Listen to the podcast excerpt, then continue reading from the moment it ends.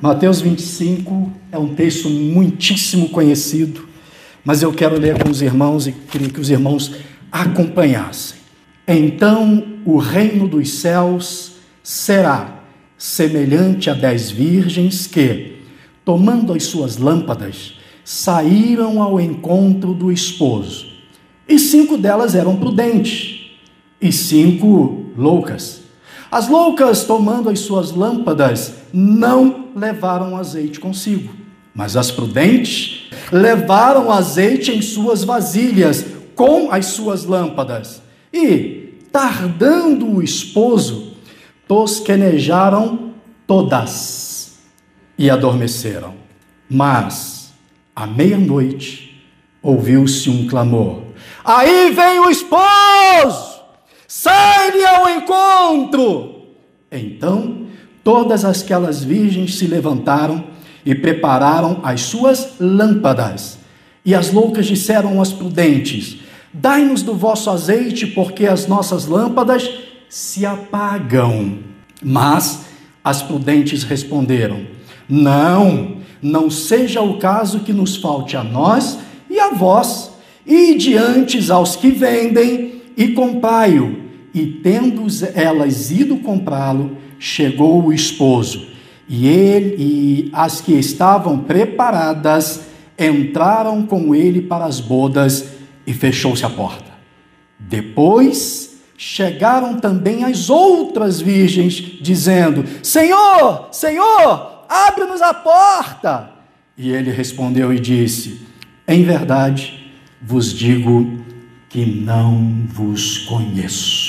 Amém. E sentem com um coração aberto para ouvir o que Deus quer falar conosco.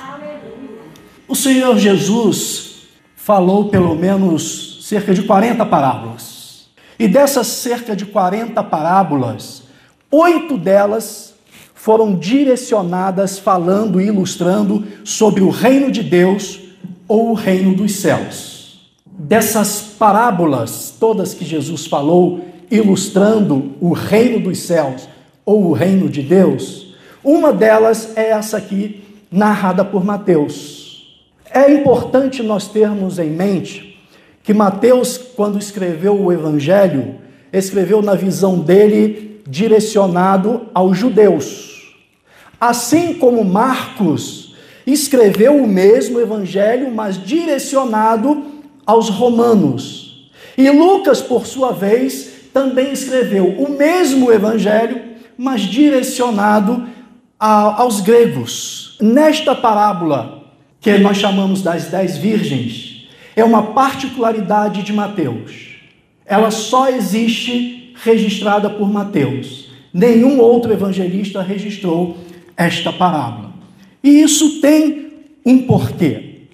E é interessante, eu gosto muito das minúcias, dos detalhes que o Espírito Santo vai nos permitindo identificar quando nós lemos, quando lemos com calma, quando vasculhamos, quando comparamos com, com outras versões. E um dos detalhes muitíssimo importante que eu identifiquei, pastores e irmãos, pastoras e irmãos, é que em todas as parábolas que Jesus anunciava ou ilustrava o reino dos céus ou o reino de Deus, ele dizia: e o reino de Deus é semelhante a tal coisa.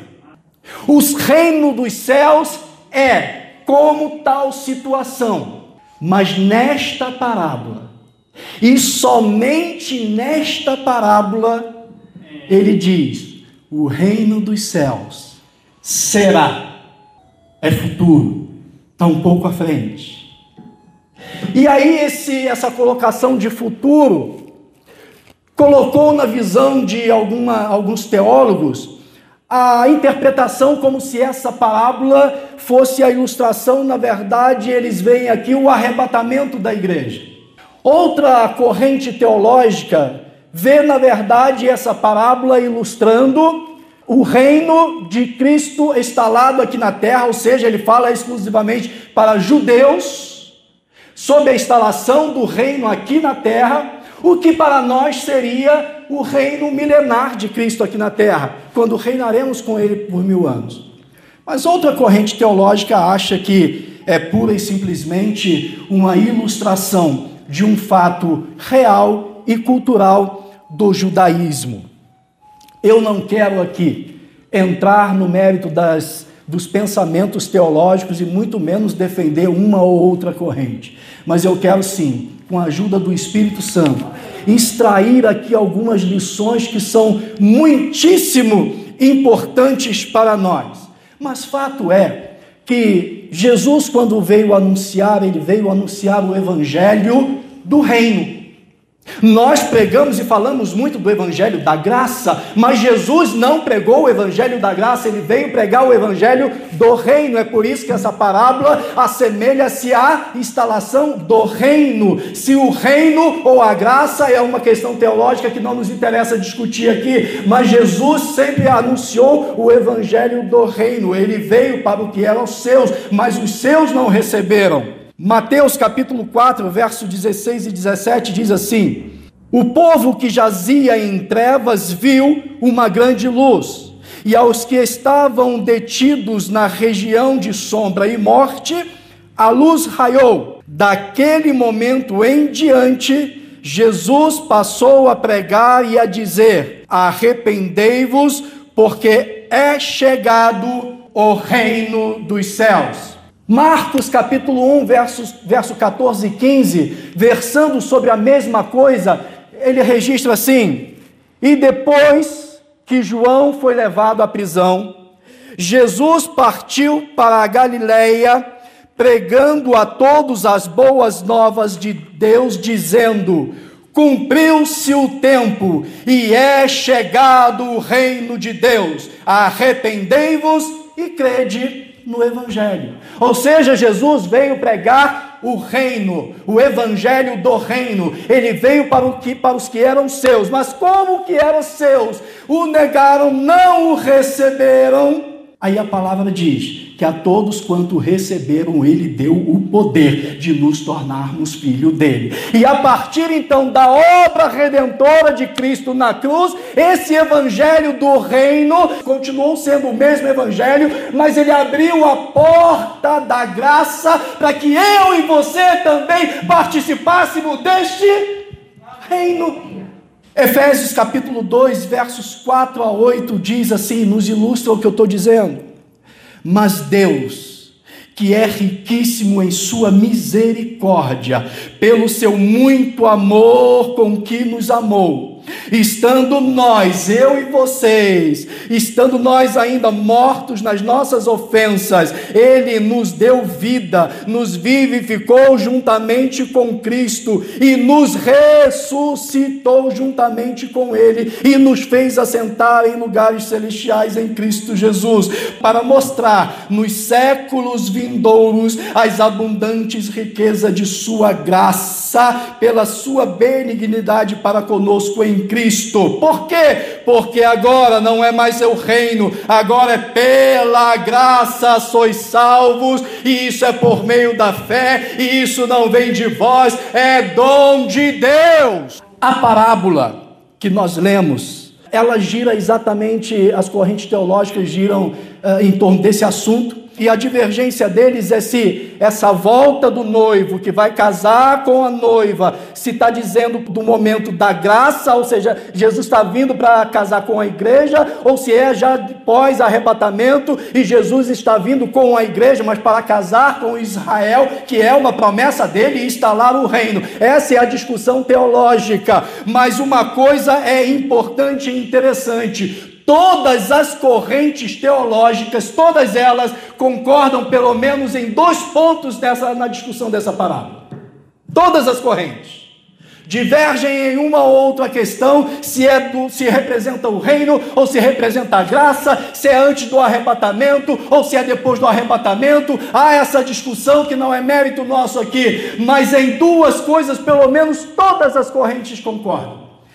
O primeiro ponto de convergência é que esta parábola ela é uma exortação à vigilância. E que existe sim a possibilidade de perdermos a bênção e até mesmo a salvação por conta das nossas ações ou das nossas omissões. Haja visto que cinco entraram, receberam a bênção, receberam a salvação, e cinco que não eram tão prudentes, não vinham buscar azeite para fazer reserva na tarde da bênção, quando saíram para buscar, perderam a bênção, não foram para o casamento. Existe sim a possibilidade da perda da bênção e da salvação. É tanto que esta parábola ela está localizada dentro do sermão profético de Jesus. E tanto a parábola que antecede ela, quanto a parábola que sucede, falam exatamente destas possibilidades da perda da bênção ou da perda da salvação. O outro ponto de convergência das correntes teológicas, e aí não há discussão, é que esta parábola ela é ambientada em um evento de casamento judaico. Ponto. Isso ninguém discute.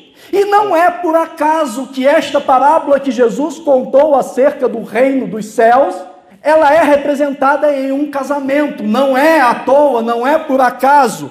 Até porque a história da humanidade, do começo ao fim, ela é fundamentada e baseada em casamento. A história da humanidade começa, biblicamente falando, com um casamento e esse realizado pelo próprio Deus. Eu estou falando de Adão e Eva. Foi o próprio Deus quem apresentou e fez lá o cerimonial de casamento dos dois. E a partir daí, a Bíblia é recheada de e sucessivamente de apresentações de casamento. Talvez o mais simbólico deles seja o casamento de Isaac e Rebeca, que ilustra com riqueza de perfeição o casamento de Cristo com a igreja. Na sequência, Deus usa no, Velho, Antigo Testamento vários profetas usando o casamento como ilustração da relação dele, de Deus para com o seu povo Israel. Quase todos os profetas do Antigo Testamento utilizam o casamento para falar dos valores de Deus e da dedicação de Deus para com os seus filhos. Não foi à toa também não foi por acaso que o primeiro milagre público de Jesus. Eita, glória, ela já pegou. Foi feito em um casamento. O Novo Testamento, os apóstolos também usam a figura do casamento da noiva com o esposo para falar da relação de Cristo com a igreja. E Paulo chega até pegar o casamento para nos ensinar as boas práticas da relação matrimonial. E depois de dar todo esse passeio pela Bíblia, mostrando a importância do casamento, a Bíblia termina Apocalipse 19 com o casamento do cordeiro. O espírito e a esposa dizem: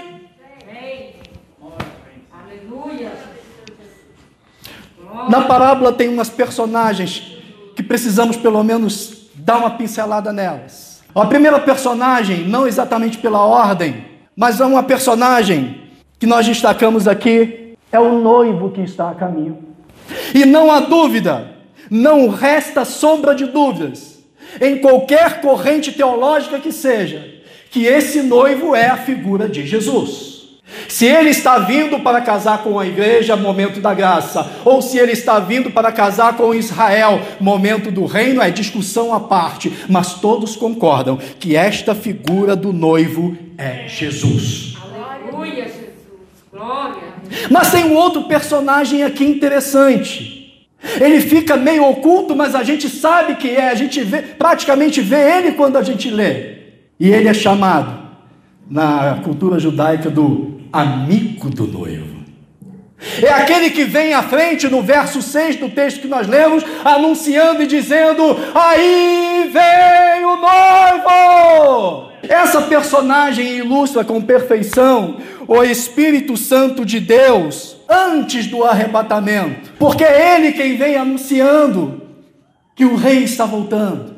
João capítulo 14 diz a respeito dele o seguinte: ele, o amigo do noivo, ele é o espírito da verdade, que o mundo não pode receber porque não vê e nem o conhece, mas nós conhecemos porque ele habita em nós e está conosco. O Espírito Santo de Deus. Ele habita com você? Ele está com você? Mas pastoras, pastoras dirigentes, esse personagem também pode ilustrar os crentes missionários. Como os daqui da Debrais, por exemplo, que se empenham em ficar anunciando por aí que o noivo vem. Marcos 16, 15 diz assim aos amigos do noivo: Ide por todo o mundo e anunciem o Evangelho. Evangelho é boa notícia, é boa nova, e a boa nova, a boa notícia é que o noivo vem. E não é só que ele vem, é que ele já está a caminho, ele já está vindo. Em Mateus capítulo 24, verso 14, diz assim: ó, e este evangelho, este aqui, a boa notícia, esse evangelho será anunciado em todas as nações, então virá. Ele virá quando for anunciado. Anunciá-lo é condição sine qua non para que ele venha. E se nós queremos que o noivo venha, nós devemos anunciar e botar com a maior boca possível aí no mundo que o noivo está vindo. E a hora que nós anunciarmos, ele vem.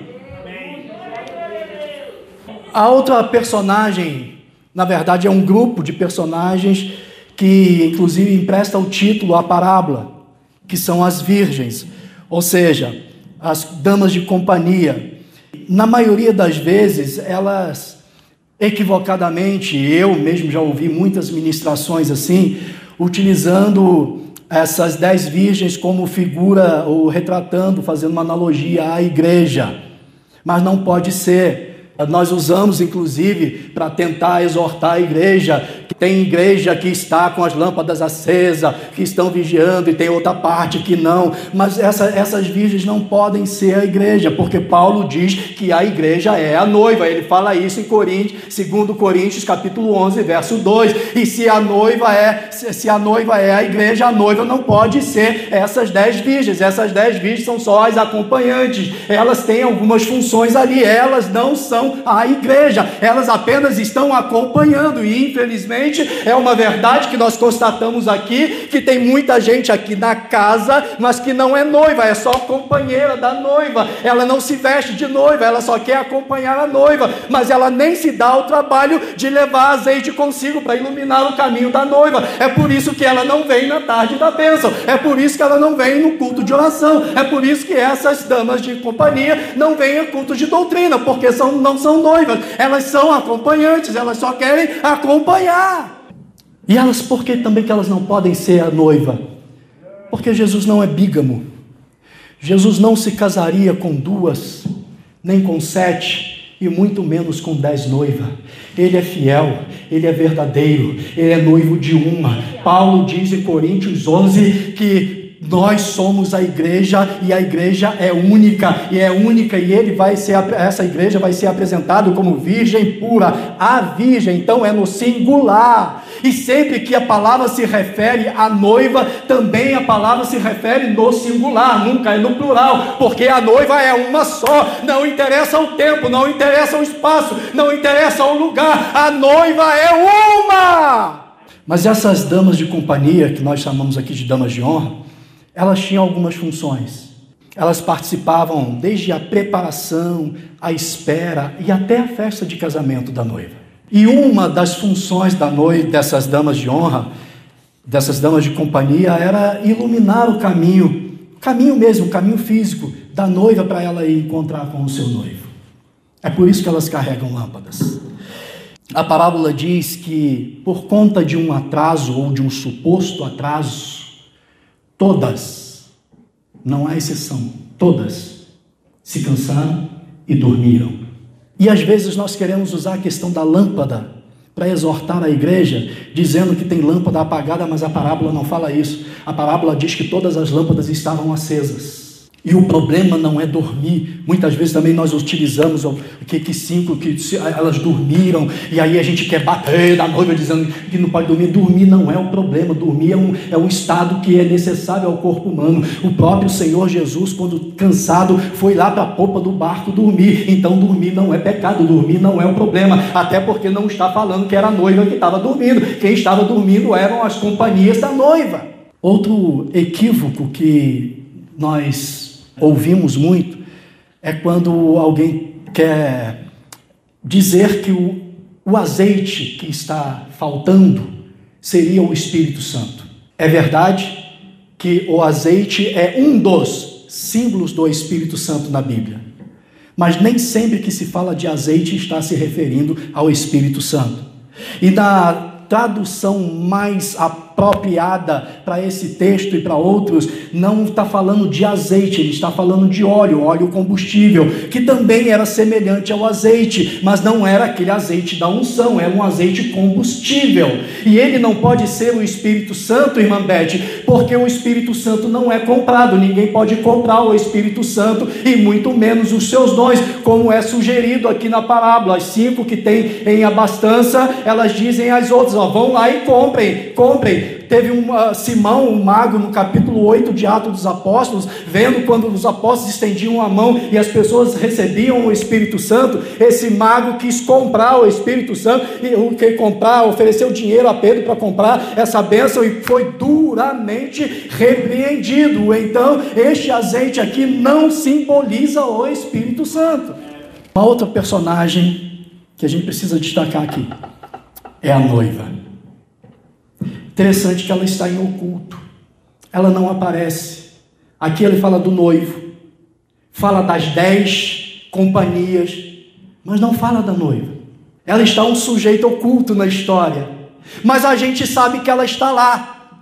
E sabe por que, a gente sabe que ela está lá? Porque não há casamento sem noiva. Então é fato que esta noiva está lá. E nós temos que ter em mente, como eu ressaltei no início, que essa parábola é ambientada em um casamento judaico. E nós temos uma dificuldade, como ocidentais, em compreender um pouquinho isso, irmãos, porque para nós ocidentais o casamento é um pouco diferente. Para nós, que aliás, a instituição, a instituição do, da cerimônia de casamento religioso, ela não é bíblica. Você não acha um casamento sendo realizado na Bíblia dentro de um templo ou sob as bênçãos de um apóstolo ou de um profeta? Não tem. Essa questão da cerimônia religiosa dentro de um templo é uma invenção do catolicismo romano, e isso começou lá na Idade Média. E tudo que o catolicismo romano faz é numa tentativa, mesmo usando o nome de Deus, ele faz para ocultar a glória de Deus, ou para ofuscar a glória de Deus. É por isso que o catolicismo romano tenta apresentar aí à sociedade o Jesus, mas como um Jesus menino. É o menino Jesus, é o coitadinho, é o bonitinho. Ela oculta aquilo que a minha Bíblia diz que Jesus recebeu um nome que está sobre todo o nome, e que todo joelho se dobrará e toda língua confessará, não ao menino, mas ao Senhor dos Senhores. Mas o catolicismo romano quer ofuscar isso. O catolicismo romano também tenta ofuscar a glória do Senhor Jesus, o substituindo pela personagem mãe dele, a Maria, que é nossa irmã. Nós acreditamos na salvação dela, na importância que ela tem na história, inclusive na história de Jesus, mas ela é como eu e como você, ela recebeu a salvação, ela não salva ninguém, ela não é a intermediadora. A Bíblia diz que o único intermediador entre Deus e o homem é Jesus Cristo, o homem. Mas o catolicismo romano quer nos enganar. E essa tentativa, a, a instrução da cerimônia religiosa criada e enfeitada pelo catolicismo romano tem a mesma intenção de ofuscar a glória do Senhor. Por isso, é nesse cerimonial religioso, o catolicismo romano colocou como personagem central a noiva. É a noiva que é admirada, é a noiva que é esperada. A entrada triunfal é da noiva, a noiva é o centro das atenções. Mas na Bíblia e no casamento judaico, e para nós não é assim. O centro das atenções, a estrela é ele, é o noivo. A noiva só vai ao encontro. Talvez seja por isso, meus irmãos, que o Espírito Santo teve o cuidado de ocultar a noiva, para que a noiva não se ache. O casamento judaico, ele tem pelo menos duas fases. A primeira fase, o rapaz sai da sua casa, do meio da sua parentela, e ele é que vai à procura da noiva. Ele vai pelas vilas, pelas aldeias, pelas cidades. Ele é quem vai à busca de uma noiva, até identificar. E quando ele identifica, ele então conversa com a moça. Se a moça aceitar a proposta do casamento, então ele vai até a casa da família dela para oficializar o negócio. E eu sei que você já linkou isso com Jesus o noivo saindo da sua casa, da casa do Pai, deixando o resplendor da sua glória e andando de vila em vila, de aldeia em aldeia, de cidade em cidade, à procura de uma noiva, e ele passou lá no estado do Rio, na cidade de Teresópolis, e achou a mim. Eu sei que ele passou aqui por Braslândia também, e achou mais alguém. Deixa eu ver quem ele que achou como noiva. Mas tem que haver consentimento. Se a moça não aceitar a proposta de casamento, ele segue e vai procurar outra. É por isso que sempre que nós ministramos e pregamos o Evangelho, nós perguntamos às pessoas se elas aceitam Jesus, se elas aceitam o casamento, se elas aceitam o noivado, porque só pode haver casamento, pastora Hilda, se houver comum acordo. Se uma das partes não quiser, não tem casamento. É por isso que a gente sempre ao final da ministração pergunta: Você aceita? Depois que o rapaz estava na casa da moça oficializando, para celebrar e para formalizar, na cultura judaica, eles pegam uma taça de vinho, uma taça de vinho, colocam o vinho e ele bebe, ela bebe e eles guardam aquela taça, porque aquela mesma taça vai ser utilizada para os dois beberem novamente na festa do casamento. O Senhor Jesus reuniu os discípulos, tendo dado graças, a palavra diz, ele pega um um cálice de vinho. E aqueles discípulos representavam a partir daquele momento toda a igreja. E aí Jesus pega o cálice de vinho e dá para eles beberem. E a palavra diz que todos beberam, inclusive o noivo. E assim que eles terminaram de tomar, Jesus diz para eles: Em verdade, em verdade vos digo, que não beberei do fruto da vide até aquele dia. Aleluia, Jesus. Aleluia. Em que beberei de novo e com vocês. E assim que ele faz essa, essa cerimônia e sela ali com essa questão do vinho, ele já levou, está na mão dele ali um contrato, que é um, um acordo do casamento. E nesse acordo que está escrito, ele coloca ali todas as obrigações do noivo e o direito das, da noiva. O reza está escrito lá nesse, nesse contrato que é a obrigação, é, o compromisso do noivo. O primeiro compromisso dele, ele diz que vai cuidar dela. Você é noiva? Você tem um noivo que cuida de você. Então por que você está preocupada com Covid, com desemprego, com problema isso, problema aquilo? Ou você não acredita que você tem um noivo que cuida de você?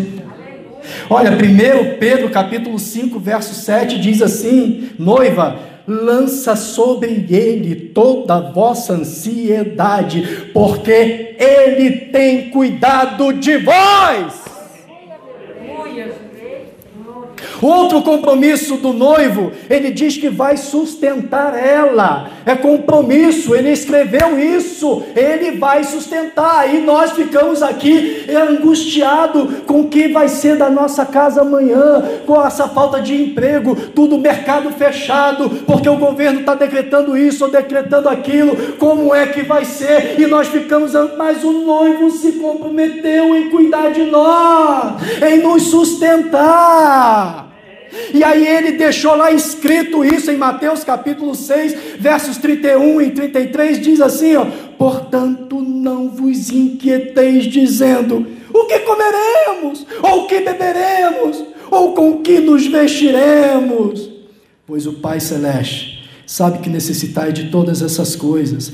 Busca, pois, primeiro o reino de Deus e a sua justiça e todas essas coisas, não é casa nova, não é carro novo, não é emprego melhor do mundo, é essas coisas te serão acrescentadas. E nós somos tão noiva, mas tão noiva que nós somos, que nós andamos para cima e para baixo com o contrato que ele deixou assinado. Está tudo aqui o meu direito e a obrigação do noivo, ele deixou por escrito.